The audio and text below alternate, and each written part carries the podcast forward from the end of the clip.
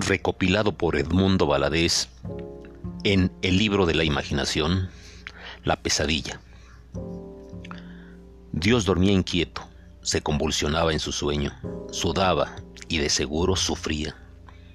Las bombas empezaron a caer, los hongos a levantarse, siniestros. El universo entero estaba en llamas, todo se derrumbaba entre gritos de rabia y ayes de dolor. Dios abrió los ojos, jadeaba, suspiró aliviado. Estaba despierto. La pesadilla había terminado. Agustín Cortés Gaviño